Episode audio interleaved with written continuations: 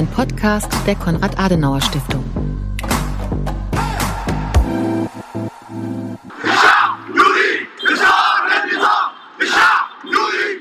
Man kann schon sagen, dass die Revolution in Ägypten eines der zentralen Ereignisse war. Man dachte, in diesem Land wird sich gar nichts, aber auch rein gar nichts bewegen. Es kam dann aber ganz anders. Also dieser Tahrir Square und dann als Mubarak zurücktrat, das hat unglaublich viele Menschen bewegt. Es waren auf diesem Perlenplatz, und das hat mich sehr überrascht, es waren sehr, sehr viele Frauen. Die Arabellion ist nicht die Ursache dieser Proteste. Die Arabellion ist eine Reaktion auf einen epochalen Elitenversagen. Um es direkt zu sagen, die hatten einfach wirklich die Nase voll. Also ich sage ja immer so, die ist nicht gescheitert, die Revolution. Ich glaube, dass dieser Staatszerfall im arabischen Raum weiter voranschreitet. Ein herzliches Willkommen zum Berlin Mideast Podcast, in dem wir Marion Sendka und Ali Fatullah Nejad von Berlin und Istanbul aus über Themen aus dem Nahen und Mittleren Osten sprechen, also der Nachbarregion Europas. Mit dabei sind auch regelmäßig Goline Atay und Michael Thumann, die beide seit Jahren aus und über die Region berichten. In unserer ersten Folge geht es um den arabischen Frühling. Was uns da aber wirklich alle Gesprächspartnerinnen gesagt haben, sie mögen diesen Begriff arabischer Frühling gar nicht. Weil der hm. Frühling in seiner Jahreszeitmetapher beinhaltet natürlich immer, dass dann der Sommer kommt und dann wird es irgendwie furchtbar heiß auf den Barrikaden, anschließend Herbst und Winter. Also, dass man sagt, okay, die waren Jahre im Winterschlaf und auf einmal ist der Frühling, jetzt kommen die Menschen raus und protestieren. So war es nicht, in keinem Land. Der arabische Frühling ist für mich eine problematische Metapher, denn der suggeriert ja eine, eine gewisse Möglichkeit, schnell Erfolge zu erzielen. Übernommen ist die Metapher natürlich letztendlich von 1968 und dem Prager Frühling, dem Auflehnen der Tschechen damals gegen die Sowjetmacht, äh, mhm. was dann eben auch niedergeschlagen wurde. Arabellion, das ist eigentlich mein Lieblingsbegriff. Ali, wie stehst du denn zu dem Begriff? Du warst ja selbst zu der Anfangszeit der Revolution, also 2011, an der School of Oriental and African Studies, der SOAS in London, hast da promoviert. Die SOAS ist eine der führenden Unis zur Middle East Region. Ähm, wie wurde da darüber gesprochen? Wie stehst du zu dem Begriff arabischer Frühling? Mario und ich sehen ähnlich kritisch wie auch unsere Gäste, dass es sich nicht um eine saisonale äh, Geschichte handelt, also von einem Frühling, der beispielsweise in einen Winter übergeht, oder aber auch, äh, es geht auch nicht über Jahre hinweg, sondern wahrscheinlich über Jahrzehnte. Und das hatte damals auch mein Doktorvater gesagt, Gilbert Rashkar, der als einer der führenden arabischen Intellektuellen und Sozialwissenschaftler gilt. Und er hat mhm. damals mhm. schon diesen Begriff eines langfristigen revolutionären Prozesses geprägt, äh, anstatt mhm. äh, als Alternative zum arabischen Frühling. Und dass innerhalb mhm. dieses langfristigen revolutionären Prozesses sich immer wieder revolutionäre und kontrarevolutionäre Wellen abwechseln und dass das Grundübel darin besteht, dass diese Region in einer hochexplosiven entwicklungspolitischen Blockade steckt. Warum? Was macht diese Blockade aus? Die hat vor allen Dingen zwei Ursachen, einmal sozioökonomisch und einmal politisch. Sozioökonomisch ist es interessant, mhm. dass die Region des Nahen Mittleren Ostens einige Weltrekorde innehat. Ähm, und nicht nur in Sachen ähm, Weltöl- äh, und Gasvorkommen, ökonomisch gesehen, sondern auch vor allen Dingen sozioökonomisch. Äh, das bedeutet, dass äh, es eine Rekord-Jugendarbeitslosigkeit gibt, auch im Vergleich zu anderen Weltregionen. Mhm. Äh, zum Zweiten eine Rekordgraduierten Arbeitslosigkeit, also Arbeitslosigkeit von Uni-Absolventen und auch eine Rekordfrauenunterbeschäftigung. Und zudem haben wir einen recht großen informellen Sektor, also keine stetige Arbeitsplätze. Und oftmals ist dann die Folge aus dieser Kombination Armut, soziale Ungerechtigkeit und prekäre Lebensverhältnisse. Hinzu kommt noch seit den 90er Jahren vor allen Dingen eine Neoliberalisierung ja. der Wirtschaftspolitik. Das bedeutet, dass äh, das dann einherging mit prekären Arbeitsbedingungen, weniger Arbeiterrechten.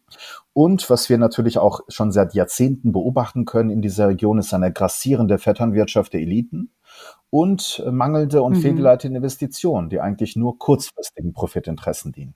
Ja, das hat ja auch alles sehr viel mit der Politik zu tun. Äh, wahrscheinlich hast du auch als zweiten Grund genannt, neben den sozioökonomischen Gründen. Und die Region hat politisch ja tatsächlich eine der höchsten Dichten an Autoritäten, äh, autoritären Staaten vorzuweisen, die eben für Vetternwirtschaft, Monopolisierung der Wirtschaft und auch der Politik verantwortlich gemacht werden. Welche Rolle spielt die Politik? Genau, es ist halt diese Kombination aus den sozioökonomischen und den politischen äh, Verhältnissen vor Ort, die immer wieder diesen Sprengsatz ausmacht, äh, die dann zur Explosion des Volkszorns führt. Also bei der ersten Welle des arabischen Frühlings zur Jahreswende 2010 und 11 äh, mit, mhm. die ja äh, bekanntlich im Dezember 2010 mit der Selbstverstümmelung von äh, Bouazizi in Tunesien losging und dann sich weiter Richtung Osten mhm. bewegte, nach Ägypten, äh, und äh, wo in Ägypten bei Mubarak und äh, Ben Ali ja äh, die Präsidenten gestürzt wurden, die über 40 Jahre an der Macht waren. Aber auch es gab Aufstände ja. des arabischen Frühlings in Bahrain beispielsweise am äh, Persischen Golf, aber auch in Syrien. Und dann äh, gab es eine mhm. eher eine dominante Phase kontrrevolutionärer Bestrebungen aber wir hatten jetzt zuletzt ab 2018 eine zweite Welle des sogenannten arabischen Frühlings gesehen mhm. mit Schwerpunkten, mit Ländern, die eigentlich bei der ersten Welle gar nicht so sehr dabei waren. Der Irak, Libanon, Sudan und Algerien. Also die gesamte arabisch mhm. sprechende mhm. Welt ist da umfasst. Und bei all diesen Protesten mhm. haben wir einen zentralen Slogan gehört, was wir auch ganz am Anfang des Podcasts gehört haben. Ashab yurid esqatul nizam. Das Volk will den Sturz des Regimes und nicht nur des Präsidenten mhm. im Übrigen, sondern das bedeutet des gesamten politischen Apparats.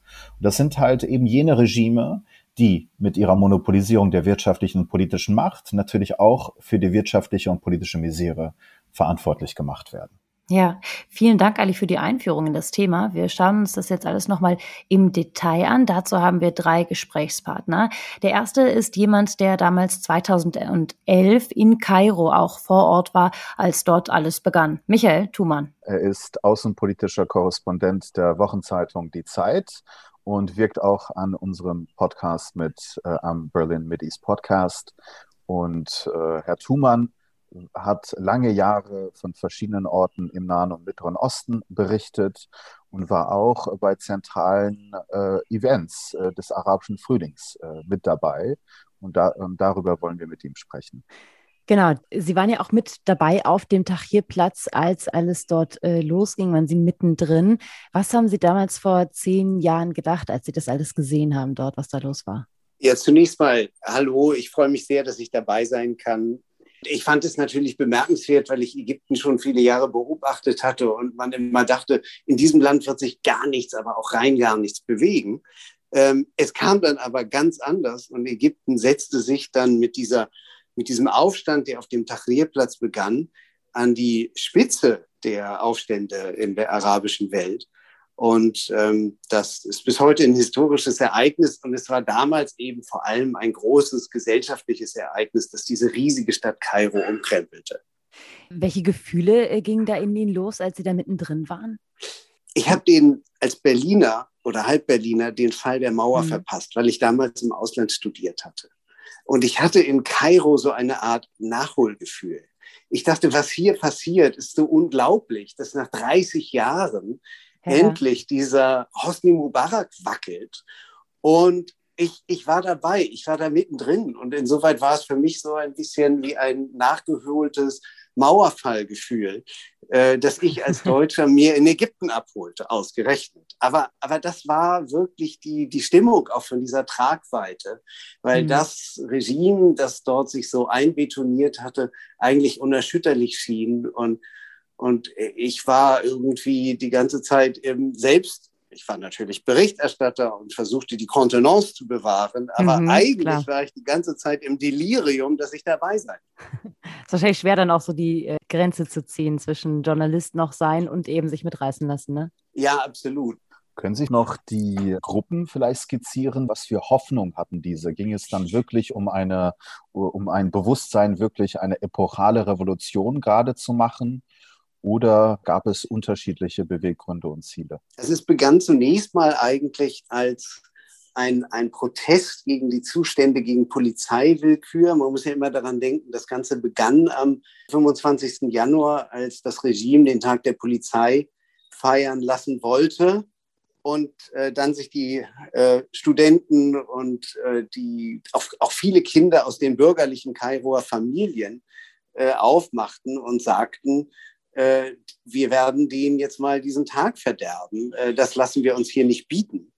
Und das Interessante war einfach, neben den Studenten und Leuten, die halt eben auch so ein bisschen mehr Selbstbewusstsein haben, waren eben auch ganz viele einfache Leute, die, die tief empört waren, die versammelten sich dort auf dem Tahrir. Und dann natürlich so diese, diese bürgerliche Kairoer Jugend.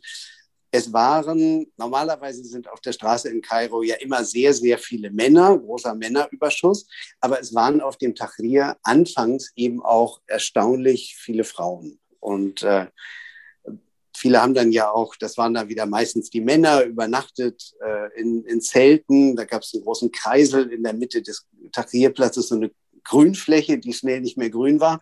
Mhm, ähm, ja. Und da hatte man sich dann in den Zelten aufgebaut. Und manche hatten dann eben auch schon Gaskocher dabei und so weiter, sodass man dann länger aushalten konnte. Und darum ging es, den Tahrir nie zu verlassen und sich von der mhm. Polizei nie ganz zu vertreiben lassen, damit die den Tahrir nicht dicht machen konnten. Thumann, Sie waren auch bei einem anderen Aufstand äh, live dabei, und zwar während des arabischen Frühlings, und zwar jener in Bahrain, wo die Menschen auf die Straße gegangen sind, um gegen das sunnitische Herrscherhaus zu demonstrieren. Und bekanntlicherweise wurde ja dieser bahrainische Aufstand brutal niedergedrückt äh, von den Saudis. Vielleicht können wir jetzt einen kleinen Schwenk machen von Kairo Richtung Osten an den Persischen Golf und uns äh, die Geschichte in Bahrain genauer anschauen. Ja, das ist deshalb so interessant, weil Bahrain war auch ein großer Aufstand, aber es war im Grunde genommen so ein bisschen das Gegenstück äh, zu dem, was in Ägypten passierte, weil in Ägypten spielte zunächst mal Religion, konfessionelle, ethnische Fragen spielten überhaupt keine Rolle. Und das spielte in Bahrain von Anfang an die Hauptrolle. Und zwar einfach deshalb, weil das bahrainische äh, Herrscher- und beherrschten Verhältnis ist. Oben sitzt eine sunnitische Elite mit dem sunnitischen Königshaus der Al-Khalifa. Und äh, unten, äh, die beherrschten, ist eine sunnitische Bevölkerungsmehrheit, von der wir nie genau wissen, wie groß sie eigentlich ist, weil das sunnitische Königshaus aus Eigeninteresse jede ehrliche Volkszählung vermeidet. So, und das war natürlich von Anfang an, als, als man dort nach mehr Freiheiten fragte, dann bedeutete das eben auch mehr Freiheiten für die schiitische Bevölkerungsmehrheit. Mhm. Sie waren auch vor Ort dann am Perlenplatz. Vielleicht können Sie noch etwas über diese Niederschlagung durch mithilfe Saudi-Arabiens, die ja bekanntlicherweise dann äh, ihre Panzer an diesen Platz geschickt haben über die Grenze. Also zunächst einmal ganz wichtig, es waren auf diesem Perlenplatz, und das hat mich sehr überrascht, es waren sehr, sehr viele Frauen. Das war wirklich sehr hm. auffällig. Warum um ihren Unmut, Frauen? um es direkt zu sagen, die hatten einfach wirklich die Nase voll. Und die hatten das erste ja. Mal gesehen, dass hier eine Möglichkeit besteht, einfach mal öffentlich ihren Protest zu verbalisieren und hm. sich öffentlich Luft zu machen. Die saßen hm. da eben einfach nur und blockierten den Verkehr was natürlich für die klimatisierten Mercedes der sunnitischen Elite ein Unding war, dass man da nicht mehr rüberfahren konnte.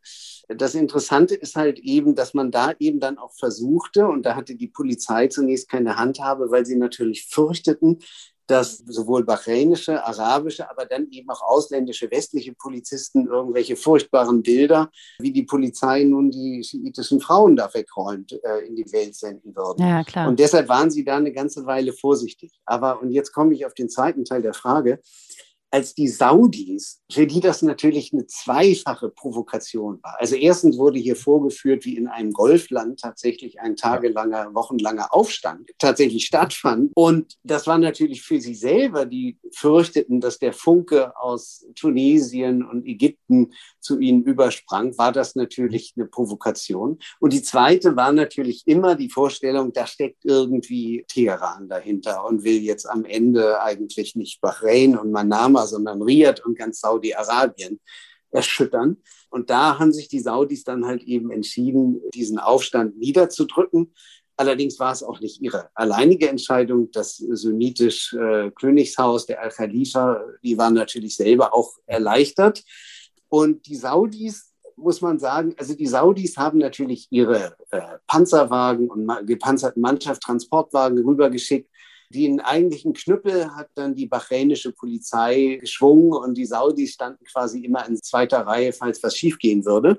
Aber die ganz schmutzige Arbeit haben sie dann die lokalen Autoritäten machen lassen. Ja. Aber klar war, die ganze Niederschlagung hatte natürlich das saudische Plazit, war gewünscht und gewollt und durch die Präsenz saudischer Soldaten auf der Insel Bahrain mhm. natürlich entsprechend auch bewiesen und belegt. Vielen Dank, Michael Thumann. Sehr gerne. Ich danke. Wir haben mit ihm über die erste Welle oder den Beginn gesprochen und äh, schauen uns jetzt das an, was auch als zweite Welle, äh, was auch zweite Welle genannt wird. Da sind wir verbunden mit Andrea Backhaus. Sie ist Journalistin und sitzt gerade im Libanon. Einen wunderschönen guten Tag, Frau Andrea Backhaus. Sie ist Nahostkorrespondentin. Sie schreibt vor allen Dingen für Zeit Online und das schon seit sehr, sehr vielen Jahren und sie war von 2013 bis 2015 in Kairo. Sie ist uns nun zugeschaltet aus Beirut. Genau, danke für die Einladung. Das ist doch eine sehr, sehr interessante Phase, in der Sie in Kairo waren. 2013 bis 15. Nach äh, der Revolution von 2011 wurde ja das Mubarak-Regime gestürzt. Dann wurden Wahlen abgehalten, wo die Muslimbruderschaft, eine islamistische Organisation, die äh, Wahlen gewonnen hat mit Präsident Morsi.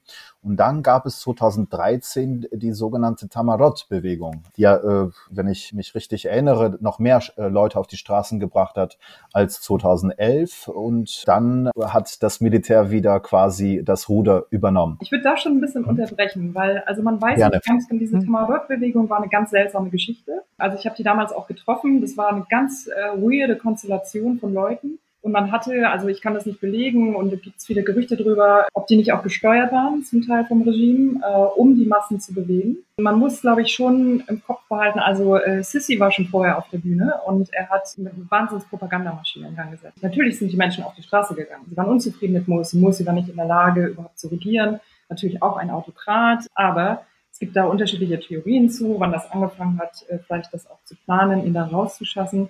Auf jeden Fall, die äh, Demonstrationen waren groß. Ob sie größer waren äh, als 2011, I don't know. Aber es war zum großen Teil oder mindestens zur Hälfte auch gesteuert vom Regime. Ne? Also das war schon von langer Hand geplant. Es war eine wahnsinnig chaotische Zeit. Es war auch eine sehr schwierige Zeit, weil auch, und das muss ich auch sagen, auch Freunde von mir oder Leute, wo ich dachte, hm, die haben eigentlich Interesse an einem demokratischen Wandel und dass sie auf einmal so begeistert waren von Sissi, der sich da installiert hatte. Aber sehr schnell haben sie dann natürlich gemerkt, dass Sissi noch härter vorging als Musis und äh, auch Mubarak es jemals taten. Wir haben das dann gesehen im August 2013 zum Beispiel. Also die Anhänger der Muslimbrüder haben Demonstrationslager, Protestlager in Kairo zum Beispiel gehabt, um wieder für die Wiedereinführung ihres Präsidenten zu kämpfen. Aber da waren auch viele Frauen, Kinder und so weiter dabei. Ich war damals auch da drin, habe mir das angeguckt und im August äh, 2013 ging ja das Militär in diese Lager und hat sie platt gemacht. Also das kann man überhaupt nicht anders sagen. Die sind damit Panzerwagen rübergerollt. Innerhalb von zwei Tagen waren mehr als 1000 Menschen tot. Scharfschützen auf den Dächern. Und sie haben auf jeden und alles gezielt. Es war vollkommen egal, äh, inwieweit sie überhaupt die Muslimbrüder wirklich unterstützten.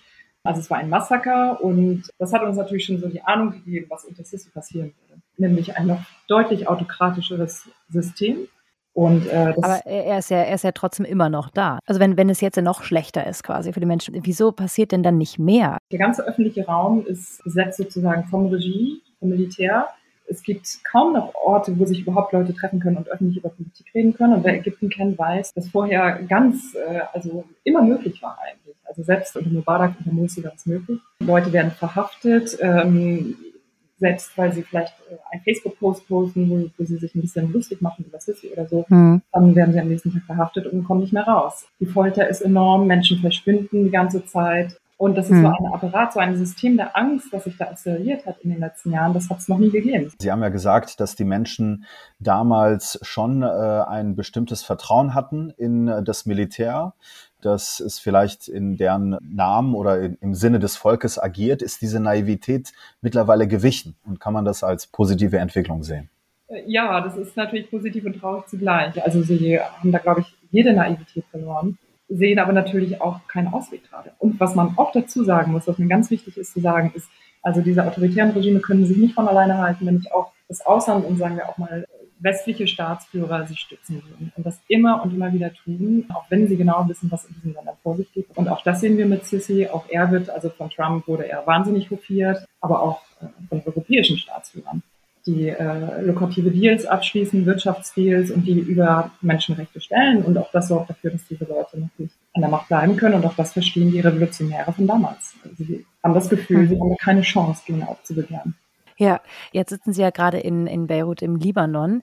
Wenn Sie da jetzt vor die Tür gehen und schauen, wie es auf der Straße aussieht oder mit den Menschen dort sprechen, was, was sehen Sie dann? Es ging dem Land noch nie so schlecht wie heute. Also, und die Begrifflichkeiten, die reichen dafür auch nicht. Ja, die Elite, die politischen Führer haben dieses Land kaputt gewirtschaftet. Äh, mit ihrer Korruption und ihrer Vetternwirtschaft haben das Land ausgeplündert. Und die Folge davon ist, dass, wenn ich jetzt auf die Straße gehe, die Menschen sagen, sie wissen nicht, wie sie äh, die nächste Mahlzeit auf den Tisch kriegen sollen. Ganz einfach. Also es ist wow. wirklich äh, dramatisch. Die Menschen verarmen. Es gibt kaum Strom, kaum Essen, kaum Importe. Der Staat ist pleite, kann also auch keine Importe äh, mehr ins Land holen. Was insofern dramatisch ist, als dass der Libanon enorm von Importen äh, abhängt. Die Apotheken sind teilweise im Streit, weil sie einfach keine Medikamente mehr haben. Die Krankenhäuser können Menschen nicht mehr richtig äh, operieren, weil, weil es keinen Strom gibt, weil die Generatoren ausfallen. Das heißt, wir haben jetzt äh, quasi hier, zwei Länder, also Ägypten einmal und Libanon, denen es äh, beiden schlechter geht als vorher. Wo, wo lag da der Fehler oder wo liegt der Fehler? Kann man das so einfach überhaupt sagen? Der Fehler klingt so ein bisschen, als würde man Menschen dafür verantwortlich machen, die ja eigentlich dagegen, gegen diese Krise auf die Straße gegangen sind. Das kann man ihnen, glaube ich, äh, so nicht anlassen. Und viele, gerade so jüngere Leute, also auch mit den Menschen, mit denen ich spreche, die sagen natürlich, das ganze System muss weg und wir brauchen ein komplett neues System. Das kann man natürlich nicht über Nacht neu installieren. Und vor allen Dingen nicht, wenn du äh, politische Staatsführer hast, die dazu in keinster Weise bereit sind und keinerlei Reformen durchführen wollen, weil denen geht's ja immer noch gut. Also die haben ja ihre Villen, die haben ihre Autos und so weiter. Und das erstickt auch so eine Protestbewegung. Mhm. Was halt voll auffällt, ist einfach, wie krass komplex dieses Thema ist. Und auch dieses Paradox, ich finde, es kommt in Deutschland oft wie ein Paradox an. Man sieht halt, den Menschen geht's immer schlechter. Und dann gibt es natürlich böse Zungen, die sagen, ja, selber schuld hätten die halt nicht äh, also auf die Straße gehen sollen. Aber das ist natürlich ähm, totaler Quatsch und das Gegenteil ist der Fall. Also auch gerade im Westen hat man lange geglaubt, die Autokraten seien die Antwort darauf und die hielten ihre Leute schon irgendwie unter Kontrolle. Und das sei der Weg und sorge für Stabilität und natürlich ist genau das Gegenteil der Fall. Und ähm, auch diese, dieser Autokratismus hat ja auch schon dazu geführt, dass es eben auch äh, extremere Bewegungen gab, äh, auch wie, wie den Islamischen Staat, wie ähm, ne, also so islamistische Gruppen und so weiter äh, und hat ganz genau nicht für mehr Stabilität gesorgt. Genau, also das Paradigma der autoritären Stabilität. Also scheint es eine sehr, sehr große Desillusionierung zu geben mittlerweile. Was ist übrig geblieben aus diesem revolutionären Elan innerhalb eines Alltags, der immer schwieriger zu bewältigen ist? Diese Revolution 2011, ähm, also ich sage ja immer so, die ist nicht gescheitert, die Revolution. Und genau das sehen wir eben heute in diesen aktuellen Protestbewegungen weil da ist etwas passiert, was unumkehrbar war und un unumkehrbar ist bis heute, nämlich so das Bewusstsein, auch aus eigener Kraft Dinge verändern zu können. Das merkst du, wenn du mit Menschen sprichst im Irak, in Syrien, im Libanon, in Ägypten und auch in anderen äh, Ländern. Also die sagen, wir glauben trotzdem daran, dass wir Dinge verändern können. Und ich glaube, dieses Bewusstsein, das ist auf jeden Fall übrig geblieben. Interessanterweise sagen mir dann auch Freunde genau im Irak oder selbst im Sudan, sagen, naja, unser Vorbild ist die ägyptische Revolution in Bagdad versuchen die Menschen immer wieder auch große Proteste äh, in Gang zu bekommen, trotz aller Gefahren, also trotz der Milizen, die sie gegen sie vorgehen, trotz der äh, Scharfschützen, die auf den Dächern stehen, weil sie eben daran glauben, dass sie irgendwann vielleicht doch nochmal so etwas wie Demokratie erleben. Und auch die jüngeren Generationen, die natürlich auch im Internet guckt und mitbekommt, was sonst so in der Welt passiert und eben auch sagen, ja, aber warum leben wir eigentlich immer noch unter diesem autoritären Regime? Glauben Sie, dass das klappen kann? Ja. Und wenn ja, wie lange muss darauf noch gewartet werden? Also ich hoffe es, ja. es gibt ja die zweite Welle, kommt da noch eine dritte ja. Welle? Ich würde gar nicht unbedingt von verschiedenen, also ersten, zweiten, dritten Wellen sprechen, sondern ich glaube, das ist so ein durchgehender Prozess. Und ich glaube auch nicht, dass so eine Revolution, so ein Umbruch, sagen wir mal, auf politischer Ebene auch so schnell zu machen ist. Das braucht einfach viele Jahre, vielleicht auch Jahrzehnte. Ich glaube nicht, dass wir das in den nächsten fünf bis zehn Jahren erleben werden. Kommt ein bisschen auch darauf an, wie sich das Ausland verhält. Aber ich glaube, so ganz aus eigener Kraft ist das angesichts der vielen Probleme schwer zu schaffen. Vielen Dank nach Beirut. Das war Andrea Backhaus. Jetzt äh, sprechen wir noch mit jemand anderem, der in Deutschland sitzt. Wir begrüßen ganz herzlich Loai Mottun. Er ist Politik- und Islamwissenschaftler, Nahostexperte bei der Deutschen Welle und Redaktionsleiter des mehrsprachigen Fachmagazins kantara.de. Er beschäftigt sich schwerpunktmäßig mit dem Nahen Mittleren Osten im Kontext der internationalen Politik und vor allem beobachtet er die Diskurse, vor allem in den arabischen Ländern und den Medien, wo er auch ein sehr gefragter Gesprächspartner ist. Sehr geehrter Herr Motun, willkommen. Danke für die Einladung.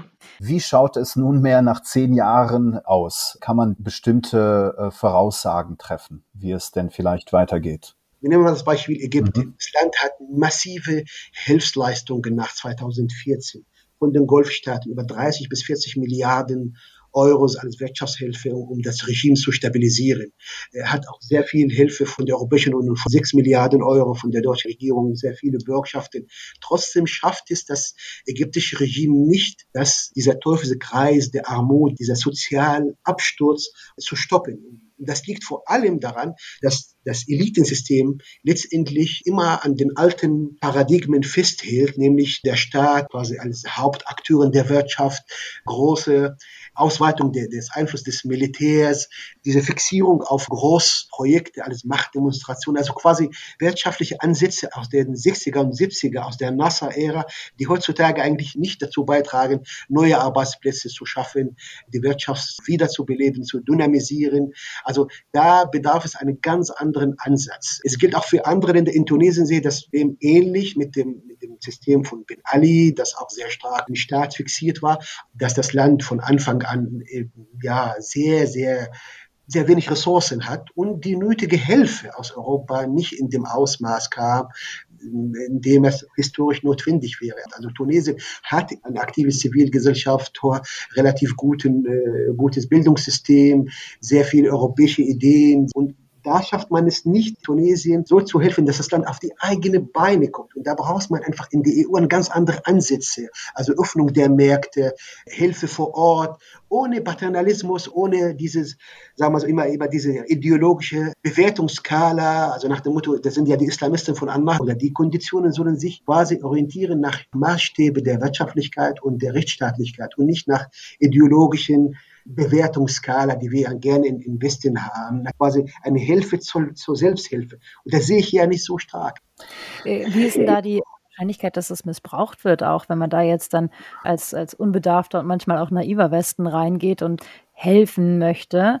Da ist ja auch schon häufiger was passiert, dass es eben missbraucht wurde, dass es ausgenutzt wurde, einfach weil die Systeme vor Ort halt so sind, dass man da von, wenn man von außen kommt, dass das mhm. dann die Sache nur noch verschlimmbessert.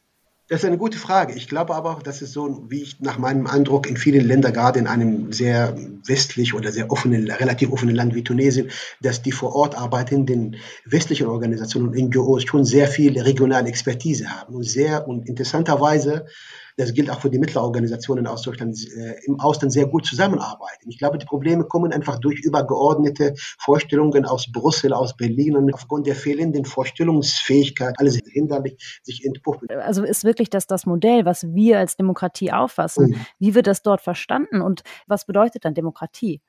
Naja, es ist, wir haben einfach einen, einen, wir haben einen Wettbewerb der Ideen. Wir haben diese, der, das Modell jetzt autoritärer Staat, ideologischer Kontrolle und auch der Garantie auf, auf Sicherheit auf, und, und, Wohlstand. Das bietet Mohammed bin Salman, Mohammed bin Zayed und das können die einfach nur erfüllen in den sehr bevölkerungsarmen Staaten wie die Vereinigten Arabischen Emirate, aber auch sehr ressourcenreich. So ist funktioniert, hat auch der Rentierstaat im Mittleren Osten funktioniert. Das kann aber nicht in, in, einem Land wie Ägypten, in Tunesien, selber in Algerien, kann nicht mehr funktionieren. Warum? Weil erstmal viele Länder verfügen nicht über diese Ressourcen, mit deren Hilfe sie soziale Unruhen vermeiden und soziale Ruhe erkaufen.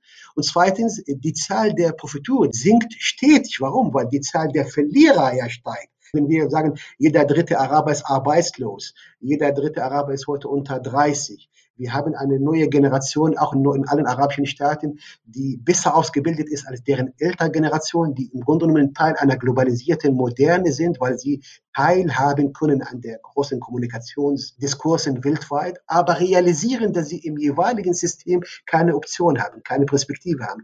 Diese Menschen sehen sich als Verlierer. Und letztendlich, wenn sie überhaupt gar keine Möglichkeit haben, sich zu artikulieren, äh, dann am Ende bleibt ja das Gewaltverhältnis, der Dschihadismus. Der ist auch im Grunde genommen interessanterweise auch auf, auf quasi nicht mehr so attraktiv, weil man gesehen hat, letzten Endes zerstört er die eigene Gesellschaft. Also diese Idee, dass die nicht demokratischen Regime die Probleme besser lösen können, auch in den strukturell schwachen Staaten, halte ich eher für nicht realistisch, denn die Probleme werden quasi nur vertagt. Wir werden auch keine Stabilität, weder mittel- und langfristig in der Region haben. Wir erleben im Augenblick eine Art Simulation, eine Art Illusion der Stabilität, die, wie gesagt, nur im Augenblick nur in den kleinen, in den kleinen Golfstaaten so finanzierbar und aufrechterhalten werden kann. Selber in Saudi-Arabien, immer noch sehr reich, ist das nicht mehr haltbar, denn da tickt wirklich der soziale Sprengstoff. Wie sieht es denn dann so in 10, 20 Jahren aus? Was schätzen Sie? Ich glaube nicht, dass man auch genau wirklich seriös sagen kann, wie das, was wir unter arabischen Raum verstehen, in zwei, drei Jahren aussehen würde. Ich, ich würde aber dabei nicht die Gewalttätigkeit und die Skrupellosigkeit der repressiven Eliten unterschätzen. Also wir werden in den nächsten Jahren einen Wettlauf zwischen ich sage mal so, permanenter Rebellion oder revolutionärer Dynamik bei gleichzeitiger Repression. Und dieser Wettlauf wird sehr blutig sein. Der wird sich unterscheiden von einem Land zu Land. In Algerien konnte das am, am Ende sehr blutig werden. In Algerien wiederholen sich Ereignisse, die in Ägypten vor 22 Jahren stattgefunden haben. Das Regime versucht sich mit Hilfe einer Allianz mit äh, regimetreuen Islamisten zu reaktivieren, zu erneuern, auf Kosten der jungen Menschen, der, der Mehrheit der Bevölkerung.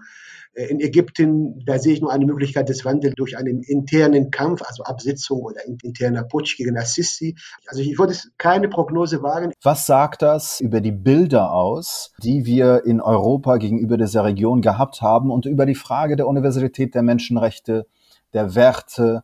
Und gibt es da wirklich eine große Kluft zwischen den Werten, die wir hier im sogenannten Westen haben. Also ich glaube, es gibt eine Kluftkonstruktion oder einen Perzeptionsfehler. Und die, die Menschen sagen, Ashab Yurid, das Volk will, dann sagen sie, wir als Bürger haben wir in den letzten 50 Jahren, seit dem Ende des, sagen wir, offiziellen Kolonialismus, ja, haben wir als Faktor keine Rolle gespielt. Also der Slogan Ashab Yurid, das heißt, wir wollen wieder als Menschen eine Quelle der Legitimation für die Macht der Eliten. Wir wollen aber auch unsere Würde als Nation, als arabische Nation. Und ich glaube, dieser zweite Aspekt hat auch irritiert. Letztendlich war das so am Ende, die Menschen haben verstanden, dass natürlich für den Westen oder für westlichen Regierungen viel leichter Deals mit undemokratisch nicht legitimierten Eliten auszuhandeln, als mit einer stark demokratisch legitimierten Staatsführung. Was mich eigentlich gewundert hat, als ich quasi zwei Monate nach, nach dem Abgang Mubarak auf dem Tahrirplatz war, ich fand es sehr erstaunlich, dass die jungen Araber keine Groll und keine Wut auf den Westen hatten. Ich wäre sehr wütend auf den Westen, auf jede westliche Staat, die dieses Regime unterstützt hat. Im Gegenteil. Deshalb habe ich mal gesagt am Anfang, die Revolutionen waren genuin arabisch. Sie richteten sich quasi an arabische Anliegen, Sie hatten arabische Ziele, sie haben arabische Slogans, sie haben arabische Realitäten. Sie haben eigentlich das Ende des ideologischen Zeitalters im arabischen Raum markiert. Zweitens auch, dass man einfach gar nicht sich Gedanken darüber gemacht hat, wollen wir jetzt irgendwie das chinesische Modell, wollen wir uns nach Deutschland orientieren oder wollen wir eher die Erfahrung der französischen Revolution? Das spielte alles gar keine Rolle. Und das ist ein ganz grundlegender Perzeptionsunterschied, dass wir diese Revolten eigentlich alles, im Grunde genommen alles sozial-revolutionäre Revolten sehen und weniger als islamistisch oder islamisch. Es ging gar nicht um Kampf der Ideen. Die Araber waren auf der Suche nach der verlorenen Identität, nach sich selbst. Im Gegenteil, man war mit sich selbst beschäftigt und man war eigentlich am Anfang sehr stolz auf sich darauf, dass man geschafft hat, quasi so ein Regime wie in Ägypten, zumindest am Anfang die Regimespitze zu verdrängen. Ähm, aber vielleicht, äh, ich würde gerne in Kürze etwas von Ihnen hören über die Produktion und Reproduktion von Bildern über die Region. Ja. Inwieweit sich das widerspiegelt, dass diese Revolutionen quasi gescheitert sind, in ein Chaos gemündet sind und wir unweigerlich von einem arabischen Frühling übergegangen sind in einen arabischen Herbst dass die Diktatur, Diktaturen eigentlich so sehr zu dieser Region, zu den Menschen, zu der Kultur, zu den Gesellschaften, zu der Politik gehören. Da kann man überhaupt keine großen Veränderungen erwarten. Man kann nur sporadische Proteste erwarten, Revolten erwarten, aber im Endeffekt werden wir wieder zurück in die Dunkelheit der Despotie gehen. Am Anfang kam ja die große Euphorie. Ich erinnere mich an Titel, an den Spiegeltitel, wir sind alle Ägypter. Man sprach sehr, sehr beschönigend von einer Facebook-Revolution. Man hat in westlichen Medien genau, genau bestimmten Vokabular und bestimmte Begriffe benutzt, um, mit denen man signalisierte, die arabischen Revolutionäre benutzen unsere westlichen Errungenschaften. Aber ich denke, diese Begriffe haben auch dazu beigetragen, die Realität etwas zu romantisieren. Es ging um knallharten Kampf um das Erbe der Diktatur. Es ging um einen ganz klaren auch Machtkampf. Wir haben es mit einem immer noch sehr offenen, komplizierten Umwälzungsprozess, einem Transitions-, Transformationsprozess mit offenen Ende. Wir haben nach zwei, drei Jahren einen massiven Rückschlag, weil die konterrevolutionären Kräfte, also die Machtstrukturen sich durchgesetzt haben. Die antidemokratischen Kräfte haben sich durchgesetzt, haben sich quasi restaurieren lassen. Aber letztendlich die, die Perspektive auf den Arab ist an sich sehr problematisch. Letztendlich geht es nicht um Religion, es geht gar nicht um Ideen, es geht um ganz klare sozial, politische, ökonomische Missstände. Solange diese sozio-kultur, sozio ökonomischen Verhältnisse bleiben, werden genug Gründe für Rebellionsphasen geben. Deshalb ist auch im Interesse Europa, dass auf der anderen Seite des Mittelmeers halbwegs gut regierten Staaten existieren, die mit weniger Korruption, mit eher nach rechtsstaatlichen Standard regiert werden. Aber ist das wirklich so, frage ich mich, weil wenn es den Menschen dort nicht gut gibt, wenn es dort Chaos gibt, kann man doch viel besser, böse gesagt, mit der Region spielen, einzelne Mächte aneinander ausspielen, um selber dann wiederum davon zu profitieren. Außerdem kann man auch viel günstiger dann an gewisse Dinge kommen, denn es ist ja eigentlich eine auch relativ reiche Region, je nachdem, wo man jetzt hinschaut. Also es ist wirklich so, dass der Westen davon profitiert, wenn es den Menschen und den Staaten dort geht, wenn die stärker sind. Das ist ja der Hauptvorwurf von vielen arabischen Revolutionären übrigens. Die sagen also, der westlichen Politiker reden über Demokratie, schwadronieren teilweise, belehren uns über Demokratie, aber ihre tatsächliches Handeln steht im, wieder, in diametralen Widerspruch. Aber in der Tat ist es so, dass für westliche Demokratien viel leichter Deals auszuhandeln mit undemokratischen Diktatoren. Und deshalb war mein Hinweis am, äh, am, am Gespräch, dass ja, in den postrevolutionären Restaurations- oder äh, Phase für die Regime wichtig, dass sie vom westlichen Staaten anerkannt werden. Aber ich widerspreche der These, dass es mittel- und langfristig im, im, im Interesse des Westens äh, schlecht regierten Staaten oder äh, in, der, in seiner geografischen Nähe zu haben. Das glaube ich nicht. Ich glaube, dass, dass äh, kurzfristig vielleicht westliche Konzerne daran stark verdienen. Waffenkonzerne, Konzerne, die in große Infrastrukturprojekte in Marokko und Casablanca äh, bauen und dabei Milliarden verdienen oder ist in Ägypten äh, äh, Bau einer, einer Verwaltungshauptstadt vor den Türen Kairo, die kein Mensch braucht, aber nur eigentlich um die Elite zu beschützen oder frei zu machen vom sozialen Druck. Ich denke aber, wir übersehen dabei eine ganz wichtige, äh, wichtige Entwicklung. Ich glaube, dass dieser Staatszerfall im arabischen Raum weiter voranschreitet. Ich glaube, dass diese fragile Staatlichkeit, das Phänomen nenne ich übrigens Pakistanisierung arabischer Staaten. Ich habe das 2011 mal genannt, dass die meisten arabischen Eliten reagieren, realisieren aber nach und nach, dass sie im Grunde keine Antworten haben und keine Rezepte dafür haben, um, um wirklich auf diese Bevölkerungsexplosion zu reagieren weder in Casablanca noch in Kairo, noch in Teheran, noch in Riyadh. Ja? Und viele Eliten versuchen sich zu retten, indem sie wirklich, wie es Assisi-Regime das macht, indem man einfach wirklich eine neue Hauptstadt weit weg von den, von den Massen der Menschen aufbaut und quasi im Notfall sich abschottet. Dieses Pakistanisierungsmodell wurde in, funktioniert in Pakistan, wo die Eliten quasi sich konzentrieren auf ihre Machtsicherung in der Hauptstadt und letztendlich den Rest des Landes, der Peripherie vernachlässigen, sich dafür nicht mehr interessieren.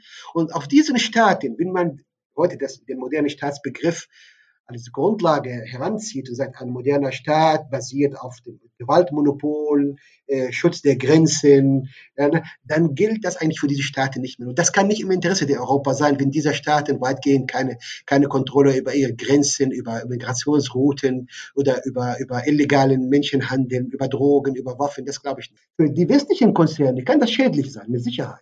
Wenn ökologische Standards äh, gelten sollten wenn, äh, in diesen Ländern, da verdienen sie weniger. Und dann haben sie ganz andere Restriktionen und andere Regeln zu beachten. Aber für die, also meine mhm. Prognose ist ziemlich negativ und ich glaube, ich sehe das in fünf bis zehn Jahren. Ich sehe die meisten in diesen Staaten für einen Kollaps stehen, mit Ausnahme den kleinen Monarchien am Golf. Dazu zählt auch Saudi-Arabien, wo eine interne Implosion bevorsteht. Ich sehe im Mittleren Osten eigentlich kaum einen Staat, der seine Staatlichkeit in den nächsten zehn Jahren beibehalten würde. Und das ist eine steile These von mir, aber ich oder würden sozioökonomische äh, Verbesserungen ausreichen, um die Leute stillzuhalten? Das wird auch nicht reichen, weil ohne, es wird auch keine echte sozioökonomische Fortschritt geben, ohne dass Eliten quasi Rechenschaft ablegen müssen. Rechenschaft werden sie nur ablegen, indem sie demokratisch legitimiert sind. Das heißt, die wirtschaftliche Erholung oder die Verbesserung der Lebensverhältnisse geht Hand in Hand mit einer demokratischen Öffnung. Ich glaube, jetzt haben wir eigentlich das Thema westliche Politik oder wie europäische Politik gegenüber der Region sein sollte, eigentlich auch äh, diskutiert. Was wir noch diskutieren sollten, ist die Rezeption in, den, in der arabischen Welt, in der arabischen Medien über diese Aufstände. Wie wird das äh, zehn Jahre danach gesehen und diskutiert? Äh, überwiegt da Hoffnung oder überwiegt da Frustration und äh, Endzeitstimmung? Je nachdem. Ich glaube, ich glaube, der, es gibt nicht die arabischen Medien. Wir haben ja im, im arabischen Raum eine sehr kompliziertes Mediensystem. Man muss leider, das ist eine traurige Sache, sagen, dass fast nach meiner Einschätzung 85 Prozent der, Arab, der, der relevanten, wichtigen pan-arabischen Medien, lokalen Medien sind quasi gesteuert und gleichgeschaltet. In erster Linie von konterrevolutionären Staaten, also Saudi-Arabien, kontrolliert wahrscheinlich 70 Prozent der arabischsprachigen Medien, Katar, knapp 15 Prozent. Der Iran und die Türkei haben auch ihre Anteile an arabischen Medien, die kontrollieren auch knapp 5 Prozent. Also bleiben quasi drei bis vier Prozent kleine, freie arabische Medien der große Diskurs in den Medien der konterrevolutionären Staaten ja, zielt darauf ab, die Idee der Demokratie an sich zu diskreditieren die Geschichte umzudeuten, diese Narrativ, dass der arabische Frühling eine genuin arabische Revolution, so eine, eine Massenerhebung, quasi eine westliche Verschwörung darstellt, um die glorreichen arabischen Staaten, welche glorreichen weiß ich nicht, um diese arabischen Staaten noch abhängiger vom Westen zu machen. Zweitens, es geht natürlich um Rechtfertigung der Repression. Natürlich brauchen diese Medien Rechtfertigung für die, dafür, dass 80.000 politische Häftlinge in Ägypten, dass viele nicht nur Islamisten oder böse Dschihadisten, sondern viele Liberale, viele Frauen, viele Säkularisten auch in, in, Assisi-Gefängnisse dahin vegetieren oder auf den Tod warten. Dafür braucht man auch eine Legitimationsnarrativ. Äh, Diese Legitimation bedeutet notwendige Abwehr von Gefahren, der islamistische Terrorismus. Und man versucht, die Liberalität des Westens hervorzuhoben und sagen, westliche Staaten sind so naiv, sie verstehen nicht, wie gefährlich der islamistische Terrorismus und sie beklagen seit Jahren Angriffe oder Terroranschläge, dabei sind aber selber schuld, weil sie nicht uns, also arabische autoritäre Regime, die eigentlich den Terror produziert haben durch ihre Gewaltorgie, aber man dreht den Spieß um in diesen arabischen Medien und versucht, westliche Staaten dafür zu machen, verantwortlich, dass sie überhaupt Flüchtlinge aufgenommen haben. Das macht zum Beispiel Assad. Es ist ein Kampf um die Deutungshoheit oder die historische Wahrheit über die Ereignisse im Kontext der Araber. Dankeschön. Mhm. Historische Wahrheit ist ein guter, guter Begriff auch dafür. Weil was ist Wahrheit? Ja, was ist Wahrheit? Ja, natürlich. Ja. ja. Das war unsere allererste Folge vom Berlin mit East Podcast. Es ging um den arabischen Frühling, ein großes Thema in ungefähr 45 Minuten. Das Projekt wird unterstützt von der Konrad-Adenauer-Stiftung und wir freuen uns auf weitere Folgen. Und danke für das Interesse an dieser ersten Sendung und bis zum nächsten Mal.